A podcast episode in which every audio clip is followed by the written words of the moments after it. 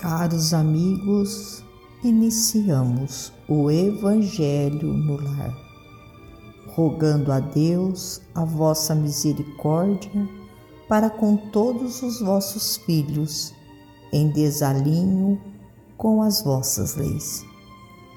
Que a paz do Mestre Jesus adentre a cada lar, trazendo a cada irmão todo o auxílio e amparo para a sua caminhada neste planeta Terra.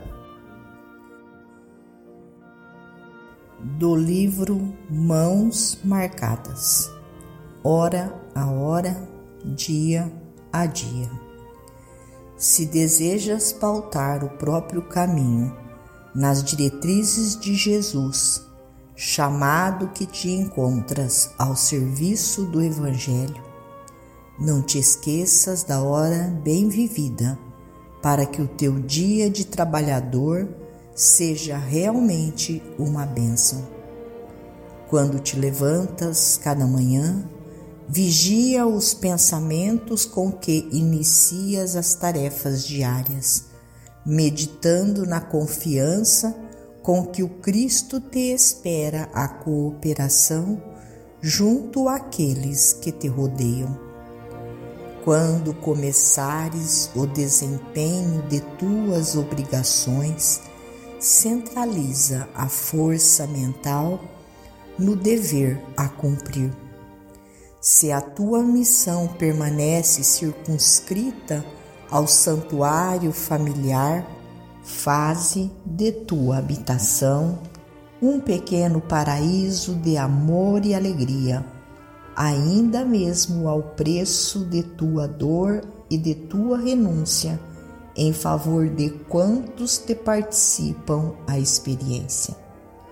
Se o teu esforço deve desdobrar-se à distância do lar, recorda o respeito que devemos a todas as criaturas, e não gastes a energia de teu Verbo senão para consolar e instruir, ajudar e sublimar. Em casa ou na via pública, de certo, muitas vezes receberás a visitação da maledicência a requisitar-te o pensamento e a palavra a discórdia e a calúnia, a leviandade e a insensatez. Agora é um amigo despreocupado que estima a cultura do pessimismo e da crítica, induzindo teu coração à perda de minutos preciosos da vida, reprovando a conduta de autoridades distantes.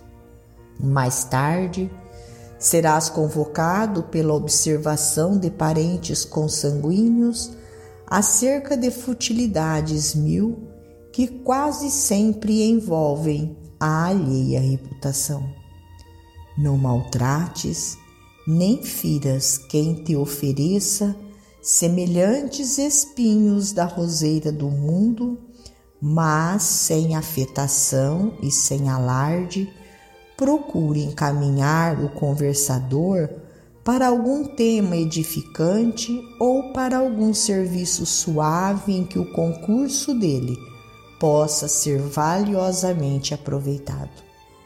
Sobretudo, não te enganes com o apelo anestesiante do repouso desnecessário. Dificilmente encontramos a diferença entre a ociosidade e a fadiga.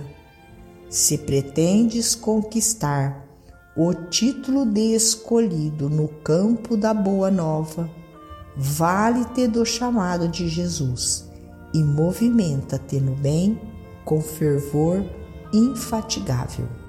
Observa os teus dias se desejas uma existência rica de graças e convertendo as tuas horas em cânticos de serviços, encontrarás, enfim, a comunhão sublime com aquele que nos ama desde o princípio dos séculos e que, por amor a nós todos, jamais abandonou o trabalho incessante de modo a socorrer-nos e a sustentar-nos até o fim. Emmanuel. Finalizamos a mais um Evangelho no Lar.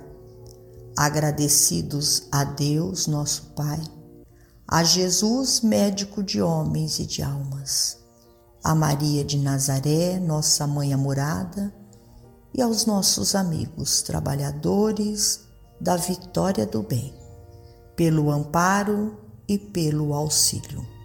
Fiquem todos com Jesus e até amanhã, se Deus assim o permitir.